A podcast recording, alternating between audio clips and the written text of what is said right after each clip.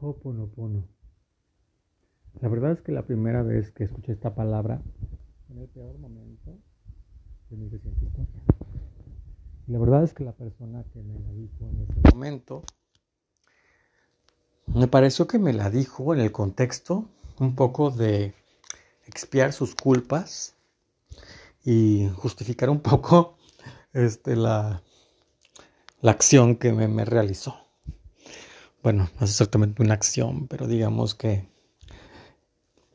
me partió el corazón en como 5.258 pedazos. Y era algo totalmente inesperado porque yo no me esperaba ni siquiera que eso llegara a suceder ya, después de muchos años de haber mantenido ese corazón a salvo, sustentado, estable y digamos que en una mediana libertad y mediana belleza y, mediana florescencia y mediana pasión y mediano todo.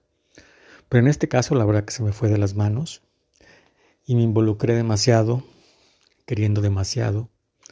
Y como dice Sara Sefcovic en su libro Demasiado Amor, pues eh, a veces uno ama demasiado y con demasiado amor. Entonces, generalmente cuando eso sucede, pues es maravilloso porque es como todo un espectro de posibilidades que crees que ya no sentirías. Y si lo sientes por primera vez es como un super mega boom para la cabeza. Pero, por otro lado, cuando ya estás más añosito, el volverte a enamorar como cuando tenías 18 o 17 años o una cosa así, es todo una, un debacle, es toda una vorágine sobre todo cuando las cosas en el mejor momento para ti están en el peor momento para la otra persona. Y cuando no te alcanzas a percatar que durante meses que esa persona estaba convenciéndote de que era lo mejor para ti y que tú te llegas a convencer justo en ese momento de que es lo mejor para ti, esa persona decide que es al contrario, que tú no eres lo mejor para él o para ella. Y entonces es como catastrófico, porque estando en una relación, digamos, idílica, en el sentido de que nunca tienes ninguna bronca, nunca tienes ningún pleito, siempre que se ven se la pasan pipa, hay una complicidad en las miradas, una complicidad eh, en otros muchos aspectos, te diviertes mil, le aprendes mil, te aprende mil, o tú sientes que te aprende mil, o tú o sientes que le aprendes mil a esa persona, crees que la conoces, crees que te conoce, y de repente ambos dos son completamente dos desconocidos que quieren exactamente lo contrario. Y obviamente el que se queda pues clavado es quien en ese momento que había estado postergando, había estado siendo prudente, había estado oyendo lento, se da cuenta de que en el momento en que pone el acelerador o en el momento en que dice sí, pues la otra persona dice no. Pero volviendo al principio del tema, que es el oponomo, el oponopono, esta es una técnica de resolución de problemas hawaiana que básicamente consiste en repetir un mantra de cuatro frases o de cuatro palabras que tienen un significado universal y que ese significado, además de ser único y bellísimo, tienen por objeto, pues, que la conciencia universal, que la divinidad actúe para que todas las personas involucradas en ese conflicto que en ese momento parece devastador o que en ese momento te nubla como la razón o te nubla el sentimiento o te nubla el alma, pueda salir adelante. Y la verdad es que lo logra. Esas cuatro palabras son gracias, lo siento, perdón y te amo. Lo primero creo que es agradecer porque es de bien nacido ser agradecido. Y a veces no agradecemos lo suficiente por estar en, en la queja y en el dolor y en el sentimiento totalmente irracional que no nos permite ver lo maravillosa que es la existencia y no nos permite ver todas esas cosas, otras cosas que sí tenemos y no nos permite ver que a pesar de que probablemente no nos amen como nosotros queremos que nos amen, sí que nos aman, sí que nos quieren, sí que nos quisieron, sí que los quisimos. Pero simplemente hay momentos en que eso deja de funcionar y no es culpa de ninguno de los dos o es culpa de ambos dos. Después de esa situación sigue la parte como del perdón. Generalmente a quien tienes que perdonar es a ti mismo porque uno se siente como, ¿cómo es posible que otra vez? ¿Cómo es posible que no me di cuenta? ¿Pero en qué momento pasó esto? Pero si yo sabía, pero si yo intuía, pero si yo tenía. La verdad es que no hay personas perfectas y aún sabiendo muchas de las cosas que, que van a pasar, a veces uno las viviría, a veces, otra vez, alguna otra ocasión, en mi caso particular en este momento diría, me gustaría haber omitido que todo sucediera y me gustaría haber omitido quizás como ese conocer. Sin embargo, bueno, tuvo su punto valioso y tuvo su momento chido, entonces espero que en algún momento de la vida lo pueda atesorar, aunque en este momento todavía me cuesta, me cuesta. Pero la verdad es que estoy en un proceso de perdón y la verdad es que ya, ya me he dicho a mí mismo, hasta la saciedad, que me perdono por haber sido presa del amor, diríamos tan románticamente los latinos. Por otro lado, la siguiente palabra que es lo siento es justamente cuando empatizas con el otro y le dices, ¿sabes qué onda? Neta, neta, neta, que no te quería hacer esto o yo sé que no me querías hacer esto. Y a veces es la parte más complicada porque en ocasiones luego uno se mete en unas carreras por, por joder más al otro o porque ese otro te jode más a ti, en vez de, de llevársela light, de llevársela bonito, de, de quedar en un, una buena amistad, una bonita amistad que se pudo haber logrado. Y la verdad es que no se sabe quién fue el que eh, dio el primer paso o quién comenzó con el primer bofetón. Porque esto responde a, un, a una acción-reacción. Es decir, Todas las personas a veces pensamos, pero ¿por qué nos hicieron esto? ¿Pero por qué nos hacen esto? ¿Pero por qué tengo este resultado? Pues porque tú también actuaste en consecuencia. Y la verdad es que en ese sentido, este, de pedir lo siento y, sobre todo que la otra persona te perdone de corazón, eso es bien complicado. Yo la verdad es que me lo he trabajado mucho y en este momento sí podría decir, te perdono. De verdad, sé que lo sientes, yo también lo sentí. ¿Sabes qué, güey? Ya, seamos compitas, en buena onda, nadie quiso herir a nadie, nadie quiso joder a nadie, nadie tuvo ninguna mala intención en su momento, porque en realidad es así. Nadie tiene la intención en una relación de meterse, bueno, al menos no conozco a nadie que tenga esa idea, de deliberadamente meterse en una relación para amar, pero también para joder al otro. Generalmente tenemos esta relación de querer siempre lo mejor para la otra persona. Le deseamos lo mejor incluso a, cosa, a costa de nosotros mismos. Y ahí es cuando perdemos algo de poder.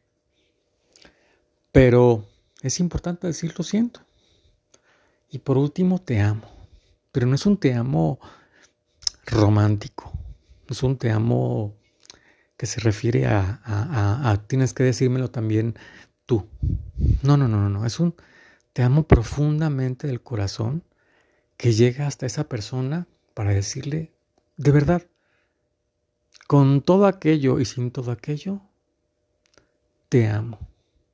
Te amo porque trasciendes, porque te uniste a mí, porque te voy a llevar siempre dentro de mí, de mil y un maneras. Generalmente cuando se cruza uno en un camino, nunca las relaciones vuelven a ser las mismas. Siempre hay algo que se cambia, que se modifica, ese camino se altera, hay una consecuencia, hay un aprendizaje, hay una herida, quizás también hay risas y hay besos y hay caricias y hay risas y hay aprendizajes de, de no sé, de películas, de libros, sobre ciencia, sobre artes, sobre fútbol, sobre política, sobre cosas espirituales, sobre todo, pero siempre te dejan un bagaje. Y siempre que hay un bagaje uno debe decir, te amo. Te amo como persona, como mi prójimo, como Jesús algún día lo manifestó. Que el gran mandamiento que nos dejaba es, ama a tu prójimo como a ti mismo. No es ama a tu prójimo que te caiga bien, no, es ama a tu prójimo.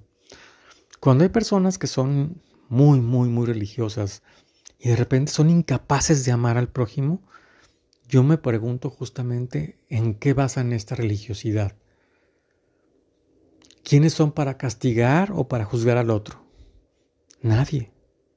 Absolutamente nadie porque no saben lo que hay detrás de ti y porque no saben las circunstancias reales de las cosas. Hay una realidad que no podemos ver porque no tenemos todas las piezas de ese rompecabezas que es la vida. Podemos ver solamente una fracción, un ápice, pero no vemos exactamente todo lo que sucede en la vida de esa persona y las consecuencias y las acciones que la llevan a tener determinada forma de actuar, de pensar, de hablar o de vivir. Y, aunque no podemos justificar todo lo que los demás hacen, sí podemos ser compasivos y perdonarlos. Porque al final de cuentas, aún las peores cosas son dignas de compasión y de perdón. Porque al final de cuentas, cuando alguien hace algo en contra de los demás, se hace algo en contra de sí mismo. Y entonces lo único que podemos hacer es esperar que esa persona no se dañe más, no se lastime más a través de ti, porque todos somos un espejo. Somos un espejo y reflejamos al otro lo que realmente tememos o amamos de nosotros mismos. Yo siempre lo digo, soy una persona espejo. Tú puedes ver lo que tú quieras, lo peor de ti y lo mejor de mí o viceversa.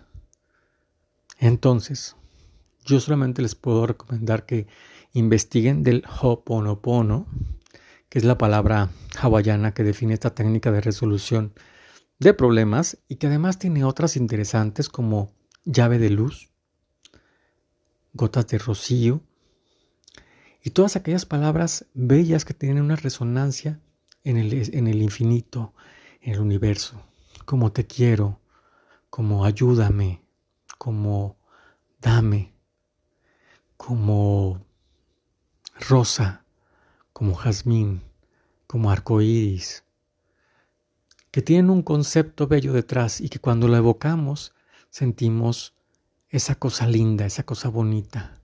Cuando pensamos en esa lluvia, esa lluvia que cae en mayo y nos hace sentirnos frescos, cuando pensamos en flores, pensamos en gardenias, en orquídeas, cuando pensamos en el mar, cuando pensamos en un árbol de una sombra fresca, cuando está el sol a plomo, en la sombra, pero en la sombra que nos produce frescura, en todas aquellas palabras que tienen una resonancia positiva en el universo, yo creo que todas si las repetimos podemos ser mantras para que cada día seamos mejores personas.